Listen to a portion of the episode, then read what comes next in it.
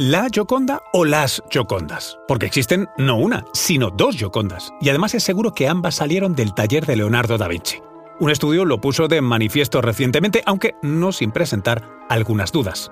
¿Fue el discípulo Francesco Melzi quien llevó a cabo la segunda versión o fue Andrea Salai, otro discípulo a la par que amante del gran artista? Durante muchos años, esta segunda Gioconda estuvo defenestrada en el Museo del Prado como una posible y mera réplica, aún sabiendo los expertos que la réplica transmitía la misma sensación que el original del Louvre y que muy probablemente tuviera el mismo valor. Conoce mejor al equipo que protege nuestras costas. Alerta en el mar, el jueves a las 10 un nuevo episodio en National Geographic.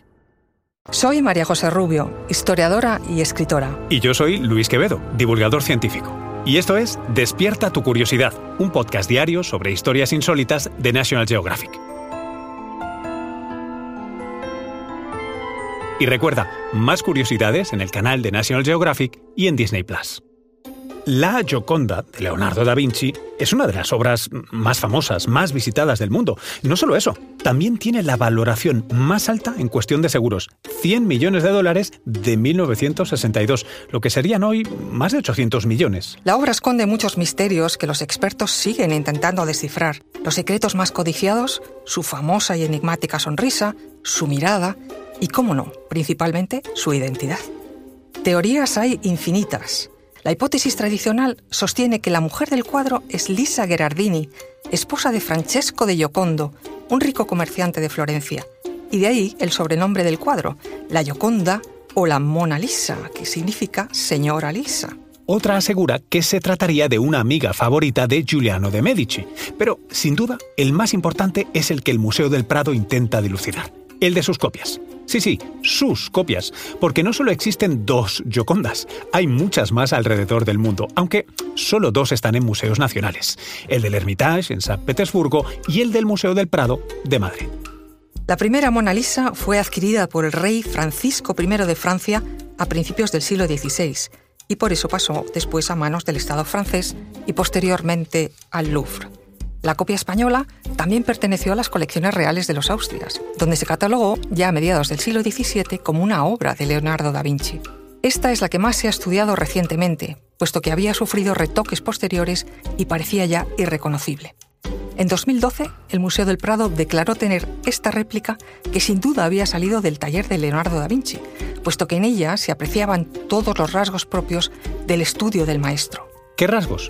Pues, por ejemplo, se descubrió un dibujo que corregía lo mismo que había corregido Leonardo en la obra original. Tras el hallazgo, se concluyó que su autor estaba junto a él, junto a Leonardo, mientras éste trabajaba. Las radiografías revelan varias modificaciones similares a la obra original. Con toda probabilidad se pintaron a la vez y todo apuntaría a que quien lo hizo pasaba mucho tiempo con el maestro. Y con la restauración de la obra, después de cinco siglos de oscuridad y abandono, la obra ha vuelto a cobrar vida.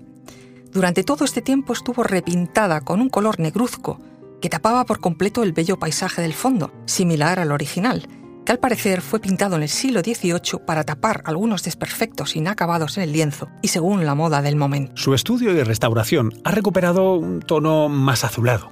Ha descubierto las cejas en el rostro de la mujer retratada y ha rejuvenecido la obra. Su autoría finalmente apunta a Francesco Melzi y Salai, los dos alumnos más cercanos al maestro que, sin duda, la realizaron al mismo tiempo que el maestro y haciendo uso de sus mismas correcciones, patrones de dibujo y modelos de paisaje. Este proceso también ha sido similar al seguido por otra famosa copia de la Gioconda, conocida como la Mona Lisa de Isleworth, porque fue en este suburbio de Londres donde su dueño, el coleccionista Hugh Blaker, que la había comprado una familia aristocrática en 1913, la escondió durante la Primera Guerra Mundial.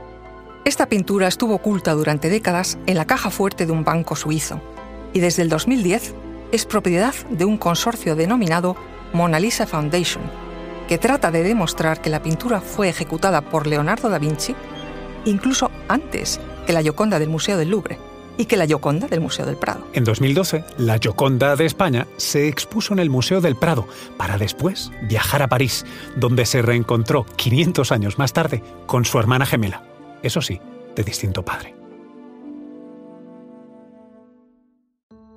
Recuerda que Despierta tu Curiosidad es un podcast diario sobre historias insólitas de National Geographic. Disfruta de más curiosidades en el canal de National Geographic y en Disney Plus. Ah, y no olvides suscribirte al podcast y darle al like si has disfrutado con nuestras historias.